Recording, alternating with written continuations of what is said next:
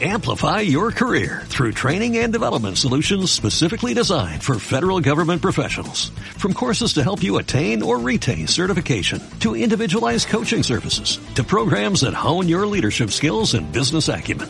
Management Concepts optimizes your professional development. Online, in person, individually, or groups. It's training that's measurably better. Learn more at managementconcepts.com. That's managementconcepts.com.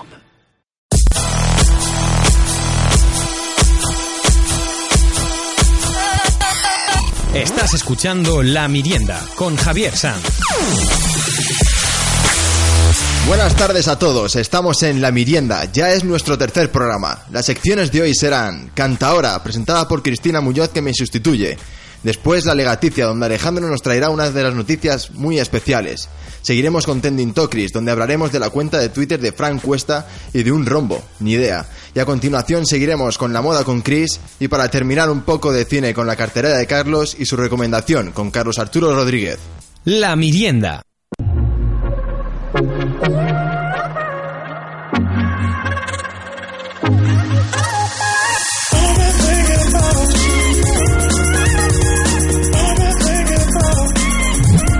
Buenas tardes, Chris. ¿Qué nos traes hoy? Pues ahora vamos con una canción que nos tenemos que ir hasta Estados Unidos.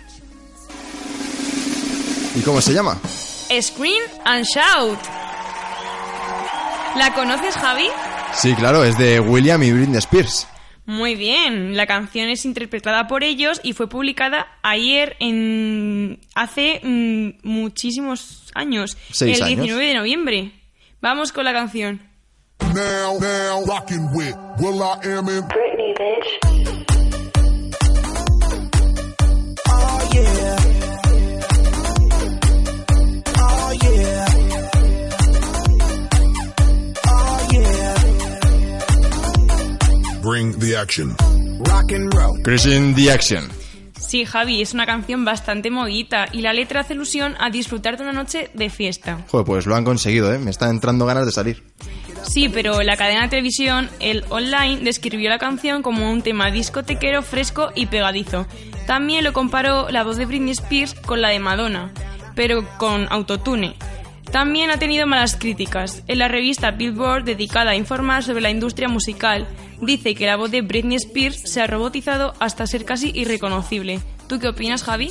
Mm, pues a ver, quizás sí que han utilizado muchos efectos en las voces, pero bueno, creo que queda bien, va de acorde con la canción. Eso sí que tienes razón.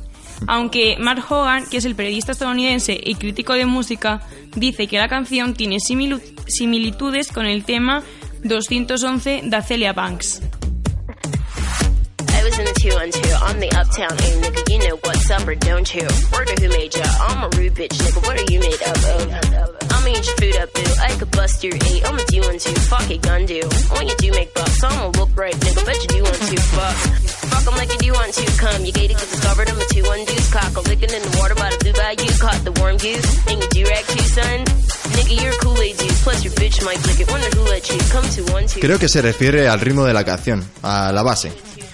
Pues a ver si le encuentras el parecido a esta, porque comparó el estribillo, que es el Leo. Oh, we, oh, we, oh. A ver, que canto súper mal, pero yo lo he intentado. Con el estribillo de la canción de Pink, Or We All We Are.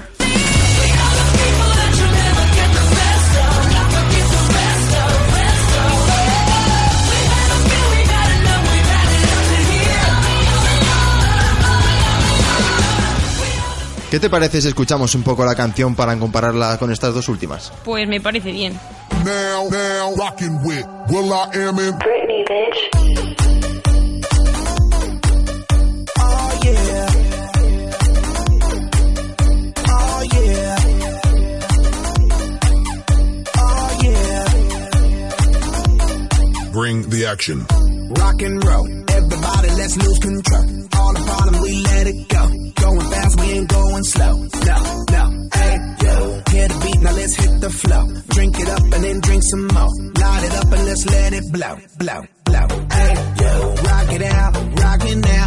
If you know what we talking about, turn it up and burn down the house, house, house. Hey, yo. Turn it up and don't turn it down. Here we go, we gon' shake the Bring the action. Bueno, Chris, ¿y qué más nos traes? Pues verás, la canción fue demandada por Tulisa de Entas, ya que publica que la frase When you hear this is in the club, you'd better turn this shit up fue extraída de sus canciones por lo que deben pagarle derechos de autor. La canción a la que dice que pertenece es I Don't Give a Fuck. Jolín, ya ves, ¿y qué pasó? Pues que ganó la denuncia, así sí? que la tiene que reconocer como coauto- coautora de la canción y se lleva el 10% de los derechos de publicación, según la NME, que es un, es un semanario musical de Reino Unido. Joder, fíjate, pues no me esperaba yo que hubiera tenido tanto rollo esta canción. Pues sí, Javi, al final todas las cosas se lían. Pues muchísimas gracias, Chris. Si no nos llegas a contar esto, no me hubiera enterado nunca. Pues para eso estoy yo, para traer cosillas que nadie sabe. Claro que sí, pues para el próximo programa os tengo una sorpresa muy preparada, así que aquí nos vemos y os espero en La Mirienda. La Mirienda. Prepárate porque llega La Legaticia con Alejandro Leganés.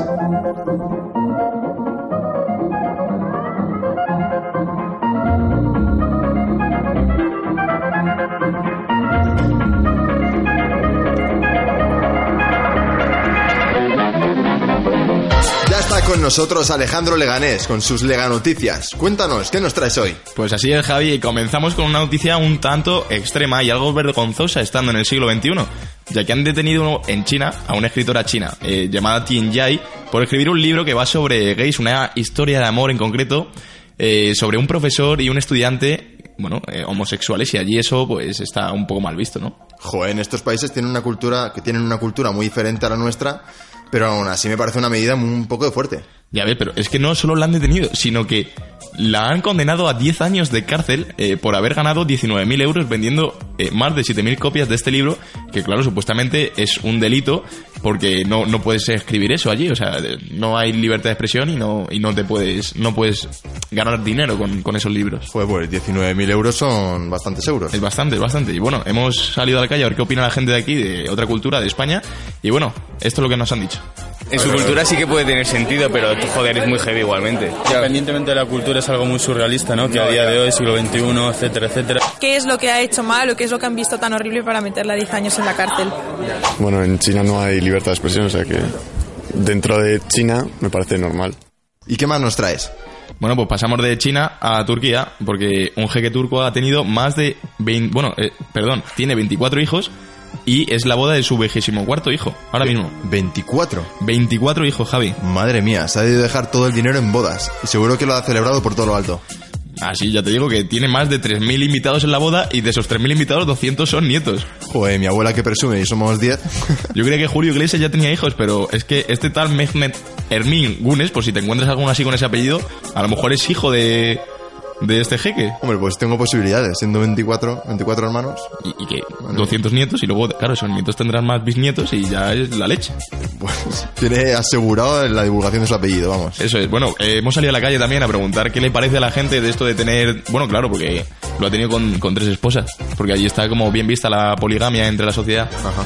Y entonces ha tenido tres esposas y, y 24 hijos con las tres esposas. Y bueno, esto es lo que nos dice la gente. Eh, bueno, ver, pienso que cada uno haga lo que quiera, pero me parece un poco heavy. Pues a mí me parece una locura porque ya tener 24 hijos, yo no los tendría, vamos. Pues que va a tener que gastarse mucho dinero en regalos que no haya repetido ya. ¿Pero eso qué es? ¿Un conejo? ¿Y qué más nos traes? Bueno, pues seguimos y ya tirando para casa eh, eh, un- he recogido un meme de Pablo Iglesias que se compara con un personaje de ficción de la serie de Los Simpson. ¿Con cuál? Con el dependiente de, de la tienda de, de videojuegos y de cómics. Ah, Barney. Bueno, no sé si se llamaba Barney, pero el dependiente de la tienda de cómics lo conoce todo el mundo. Joder, los Simpsons están en todos lados. Están en todos lados y tanto que está que Pablo Iglesias ha sido comparado con este, como ya te he dicho, y bueno, se lo ha tomado así con humor y, y- y, bueno, pues ha visto en la foto sale como que con mucha papada y se parece un montón al, al personaje de los Simpson. También hemos tenido otros personajes políticos comparados con, con los Simpson, pero bueno, eso ya los traeremos en otro programa y esto es lo que opina la gente sobre lo que piensa Pablo Iglesias de, de bueno, de su reacción. Escuchémoslo. Me parece muy bien que, que se ría de sí mismo, me hace mucha gracia. Pues toda figura pública está expuesta a, a que hagan un humor sano de ella, no me parece ni grave ni perjudicial. Pues para mí que se parecen. Mira, si te parece, eh, bueno, valga la redundancia, subimos la imagen a, nuestro Instagram, arroba la mirionda, y os animamos a todo el público a que nos digáis si se parece o no. Me parece perfecto, Javi. Genial, pues muchísimas gracias Alejandro, nos vemos en el siguiente programa con más, y ahora pasamos con la actualidad en las redes, en Trending Tokris.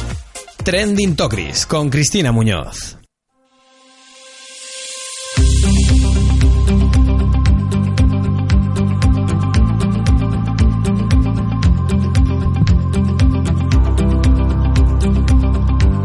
Estamos de vuelta con Cristina. Madre mía, hoy no se despega de mí. ¿Cómo vienen de cargada las redes sociales? Pues nada, Javi, si quieres me voy, o sea... No, no, no, yo encantado. Bueno, pues te cuento entonces o no. Sí, cuéntame. Vale, vale, pues esta semana las redes están bastante más tranquilas. No me digas. A ver, sí, pero tengo que decir que en el tema de la política están bastante calentitas, pero no vamos a tocar ese palo, así que sigamos con lo que os traigo esta semana. Venga. Pues he encontrado una foto que se ha hecho bastante viral este fin de semana. Y se subió el día 17 de noviembre. Y seguramente que es algo que ya hemos visto todos un montón de veces, pero no te hayas fijado de esa manera. Ajá. Pues es que un usuario de Twitter que se llama Plinkety hizo una publicación en su muro donde hacía una pregunta. ¿Cuántos años tenías cuando viste por primera vez un 8 en el medio del 8 de diamantes? Y la publicación viene acompañada por la imagen de la carta del 8 de rombos.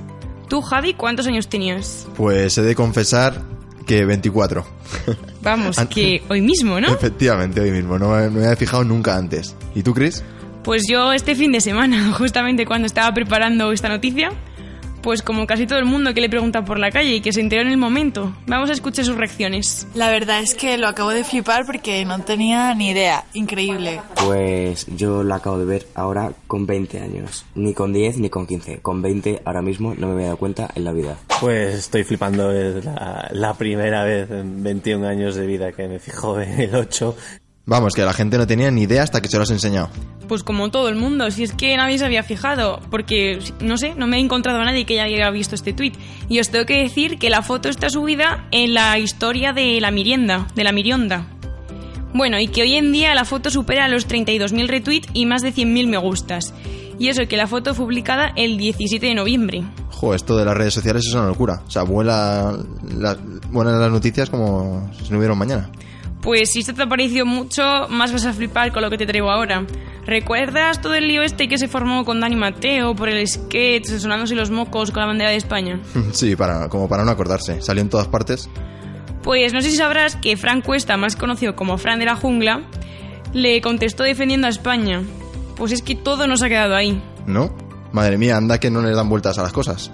Joder. Pues la cosa se ha calentado más, ya que este fin de, eh, este fin de semana Dani Mateo hizo una entrevista para la radio de Cataluña y dijo que si un juez, que si un juez eh, le decía que no podía hacer bromas con la bandera de España, pues que se tendría que ir de su país, que igual que hizo Baltonic, que se fue a Bélgica.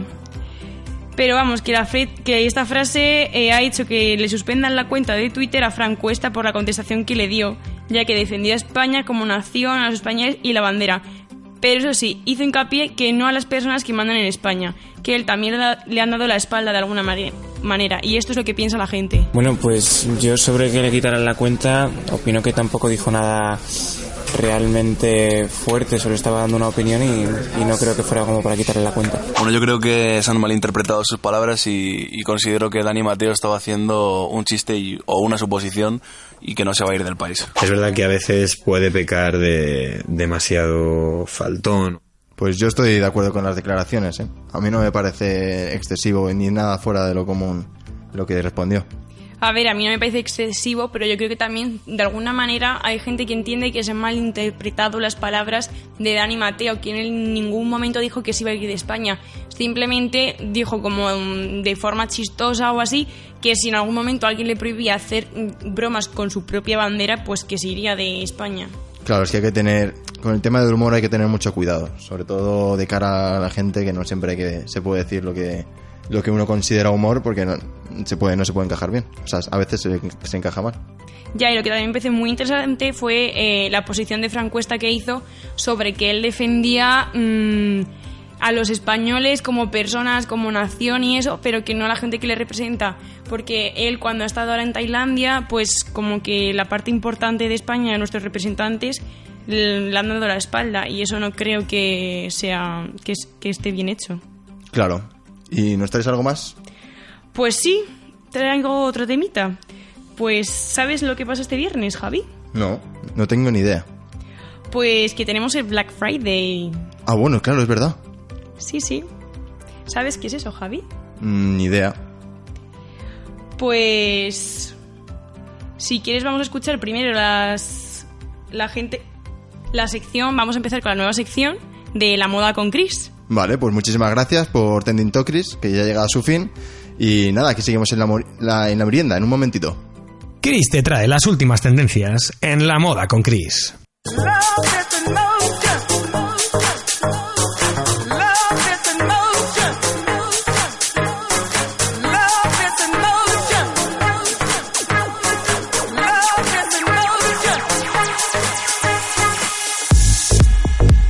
Pues esta semana estrenamos sección. Sigue con nosotros Cristina Muñoz, que ahora nos va a hablar de tendencias, pero no en las redes, sino en la moda.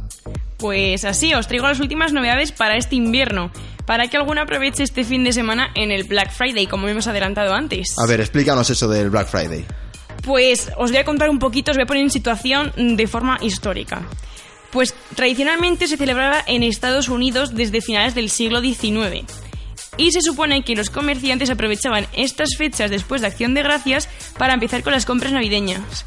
No sé si sabéis que en Acción de Gracias pues hay desfiles por la calle, es una fiesta súper tradicional de Estados Unidos y cuando la gente salía a las calles a ver los desfiles, pues las tiendas aprovechaban a poner descuentos y que la gente empezase a comprar los regalos de Navidad. Pero en España esto no empezó hace tanto tiempo, ¿no? Pues así es, Javi. En España se dio por primera vez en 2012. Pero vamos, que según los datos de los comerciantes, el Viernes Negro ha llegado para quedarse. Anda, pues como la canción de Shout de antes. Yo también, vamos, estoy deseando que llegue el Black Friday. Pues ya te lo había dicho yo, y ahora vamos a contar las últimas tendencias en moda. Aunque para la calle, ya, aunque por la calle ya se ven. Lo primero es el animal print, que Javi, no sé si se lo- no sabes lo que es. No, no tengo ni idea. Pues son los estampados estos que llevará muchísima gente, que a lo mejor es como la piel de leopardo, de cebra o de Ah. serpiente. Ah, vale, vale, vale, sí. Pues es el que más triunfa entre ellos es el de leopardo, que es el más clásico, aunque no se queda atrás el de serpiente. Se puede encontrar en cualquier tipo de prenda, desde abrigos, botas, camisetas o bolsos. Aunque ya te adelanto que no son nada fáciles de combinar, así que muchísimo mejor con básicos. Es cierto que sí que se ve a la gente con este tipo de estampados, pero bueno, a mí yo siempre he pensado, a mí me han parecido siempre un poquito horteras.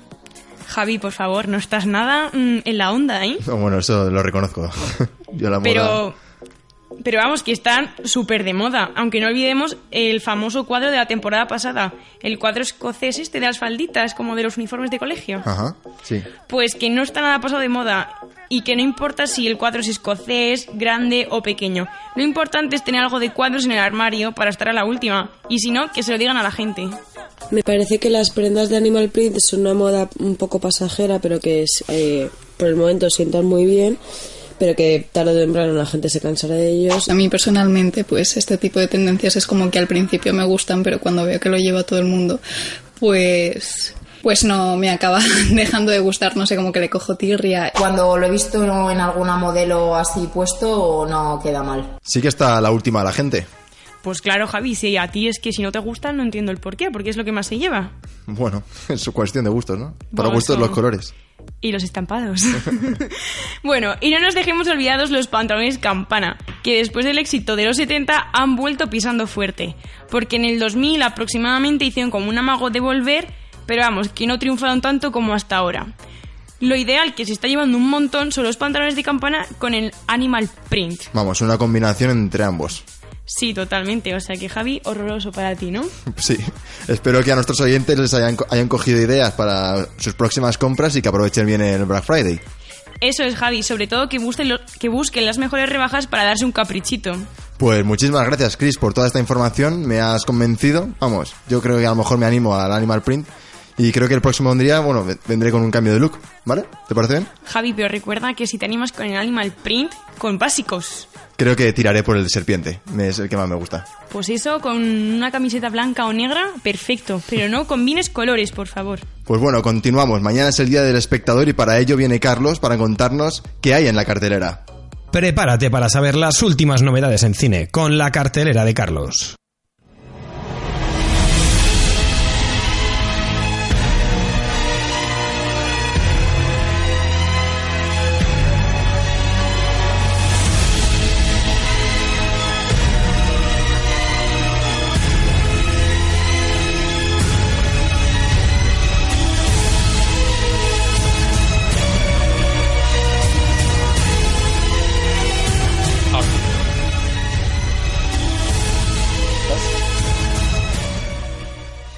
Buenas tardes, Carlos. Cuéntanos, ¿qué nos traes hoy? Pues mira, Javi, hoy hablaremos un poco más de las películas que hemos estado hablando durante estas semanas, porque nos hemos visto obligados a hacer un programa un día antes. Y bueno, empezaré hablando por Animales Fantásticos. Eh, yo, yo todavía no he ido al cine a verla. No, no, yo tampoco. No me, no me harás spoiler. Este miércoles voy yo con mi madre y te cuento, ¿va? Va, yo también iré el miércoles. Venga. Eh, bueno, se llama Animales Fantásticos, los crímenes de Grindelwald. Y bueno, en su primer fin de semana han recaudado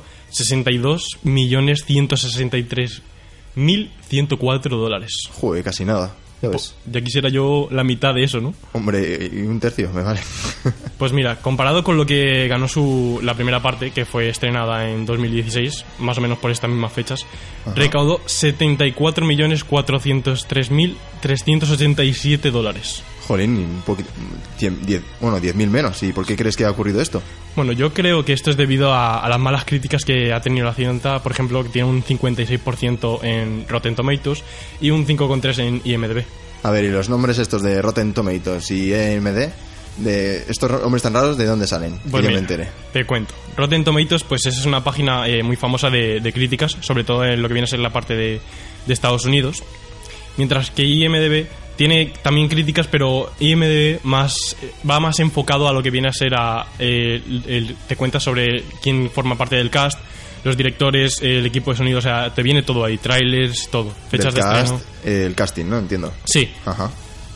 Y, y bueno, y siguiendo con lo que te estaba contando, pues eh, recaudó en total la primera parte ocho- eh, 814 millones 37.575 dólares. ¡Dios! Uy, madre mía. Y habría que esperar para tacharla esta cinta de, de fracaso porque solo lleva un fin de semana. Aunque haya recaudado menos, solo lleva un fin de. Y, y también es una cinta bastante complicada de definir ya que divide las críticas y la audiencia está dividida.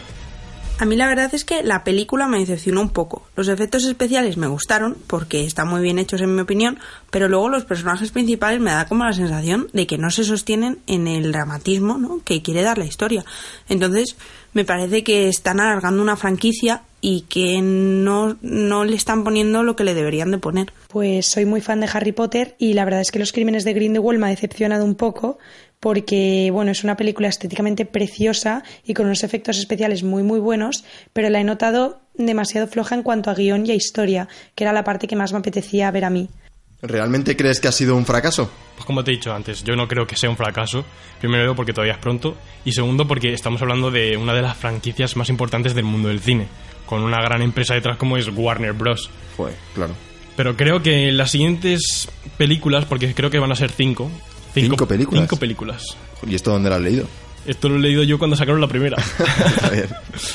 Y yo creo que, digamos que no ha sido un, un estreno mágico, ¿no? Digamos, porque como que les ha ido mal. Pero yo creo que tomarán decisiones para que esto no vuelva a pasar. Porque yo creo que el problema que ha habido es el guion, que lo ha escrito J.K. Rowling. Ajá. Y como está acostumbrada a, a lo que viene a ser dar tantas explicaciones, digamos, porque como no es lo mismo escribir un guion en A la cine, novela. Claro.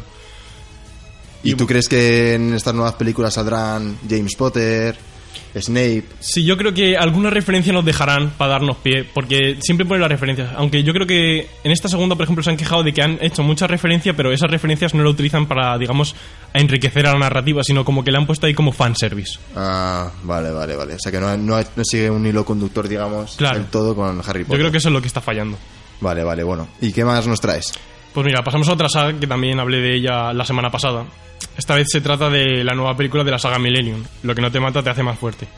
Ajá. Esta también eh, divide a la audiencia, pero de manera distinta. Ya que están los que se han leído los libros y han las adaptaciones sue- suecas, donde yo me incluyo, pero en la parte de los libros no me los he leído. Solo me he visto las películas sucas que te las recomiendo realmente, que son muy buenas, sobre todo la primera. Vale, pues me las veré. Me las veré, perdón. Y lo que y a los que les gusta como película de acción independiente sin tener ni idea de qué va los libros ni nada de eso. Así que aquí os traigo unas opiniones. La nueva película de Millennium, la verdad que no me ha gustado mucho. Eh, no es muy fiel a, la- a los libros y la verdad que prefiero la versión sueca. Pues a mí esta versión, la última de la saga, me ha gustado porque yo realmente no me he leído los libros, tampoco he visto la versión sueca, así que a mí siempre me ha gustado. ¿Realmente te sorprende? Pues no, no creo, no me sorprende para nada porque es que esto es como una, digamos, una versión americanizada. Que cogen una película, eh, por ejemplo, eh, las suecas, y te la transforman ellos y te la hacen ellos. O sea, sin tener... Porque sí. Jolín, yo en casa, o sea, reconozco que tengo los libros porque mis padres se lo han leído, pero no me han traído para nada. Así que a lo mejor, bueno, viendo que hay una peli y todo, eh, a lo mejor me animo a leérmelos. Es que estas nuevas como que son más efectos de acción contra el dramatismo de las versiones suecas, ¿sabes? Es lo que te quiero decir. Claro, yo le preguntaba a mi padre, bueno, ¿y qué relación tiene con los libros la película? Y me ha dicho que, que nada, que han querido hacer como una continuación, pero en forma de peli, que no tiene nada que ver con los libros. Claro. Bueno, nada que ver, eso, que no, que no es que no es un libro hecho peli, sino como una continuación. Y bueno, y para terminar, ¿qué, qué recomendación me traes? De esas que nos gustan. Pues claro, Javier. Vengadores, uníos.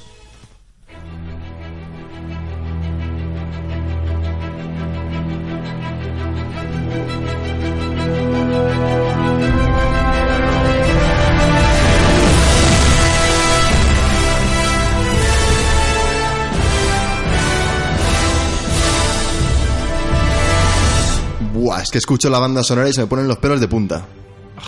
Es que mira, Javi, hoy, como hemos estado hablando de billetitos, ¿eh? de dinerito, de box office, es decir, de recaudación en taquilla, te traigo una recomendación que, si no me equivoco, es la tercera película más taquillera de la historia. Vengadores Infinity War. Fua, yo, es- vamos, yo me la he visto ya 5.000 veces. Cuando fui al cine es que me encantó. Y bueno, ¿cuál es la primera? Ya por curiosidad. Pues la primera es Avatar, pero te digo una cosa, Avatar yo creo que es la primera porque la estrenaron dos veces. ¿Dos veces? Sí, sí, primero la pusieron normal y luego pasaron unos cuantos meses y la volvieron a poner como en 3D. Ah, claro. Yo me la vi en 3D. O sea, en la segunda la vez. que segunda vez, ¿no? Yo también. Yo me la vi las dos veces. Y bueno, hablando de Infinity War, está dirigida por los hermanos Russo, Anthony y Joe, eh, protagonizada por lo de siempre, Chris Evans como el Capitán América, eh, Scarlett Johansson como la Viuda Negra, Mark Ruffalo como eh, Hulk, también tenemos a Chadwick Boseman como Black Panther, entre otros. Jolín, ¿te sabes todos? Hombre, me lo sé todos. Es que soy súper fan. Claro. No soy súper fan de los cómics, pero de la película sí, ¿sabes? Claro. Y bueno, te tengo que decir que ya han pasado 10 años desde que iniciaron esta saga, el universo cinematográfico de Marvel. ¿10 años ya? 10 años. Jolín, yo tenía 14. 14 añitos. Yo tenía 10. Ya ves. En- cuando estrenaron la de 2008, eh, la de Iron Man, la primera. Allí en Estados Unidos. Y aquí en España también, en el mismo año. Ah, mira, no sabía eso. Y, qué más? bueno, eh, hablando otra vez de Infinity War, pues se estrenó el 27 de abril aquí en España. Y bueno, ¿sabes dónde estaba yo? No, ni Pues yo estaba en República Dominicana en la boda de mi prima. Jolín, un poquito lejos, ¿no? La boda. Un poquito lejos. Estaba yo. Mi- Mira tú que lo que me preocupaba a mí era ¿dónde voy a ver yo Infinity War en República Dominicana? Esa era mi preocupación. ya ves, ya ves. A mí también me pasaría. ¿Pero allí se estrenaría antes o...? de- o- No, no, el mismo día se estrenó. ¿El mismo día? Sí, fue un estreno mundial. Jolín, y bueno, ya que estamos hablando de dinerito, ¿cuánto recaudó? Pues mira, te voy a decir la cifra, ¿eh? Prepárate. A ver. 2 billones 46 mi- millones 687 mil 478 dólares. Madre mía. Vamos, lo que- a eso ni- no aspiro yo a ganarlo en toda mi vida. Y por lo menos 20 dólares de esos que hay ahí son míos, porque lo he visto dos veces ya en el cine. claro. Bueno, y otros 20 míos. Y bueno, ya te voy a decir lo que viene a ser la sinopsis de la película para que los que no saben de qué va, te lo cuento, ¿vale? Venga. A medida que los Vengadores y sus aliados han seguido protegiendo al mundo de amenazas demasiado grandes para cualquier otro héroe que las pueda manejar, un nuevo peligro surge de las sombras cósmicas.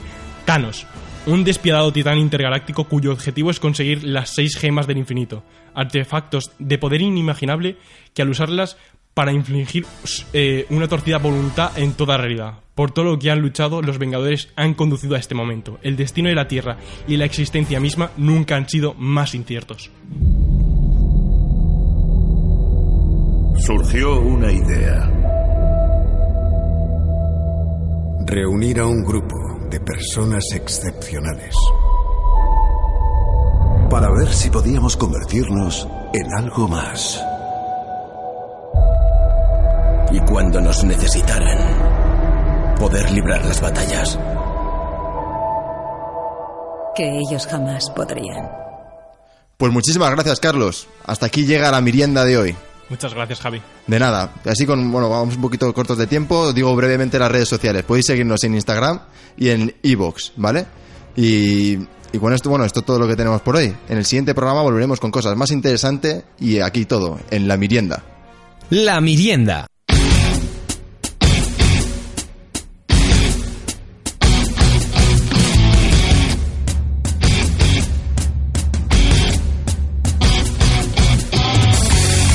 Ven a merendar con nosotros todas las tardes de 5 y media a 6 en Onda Universitaria.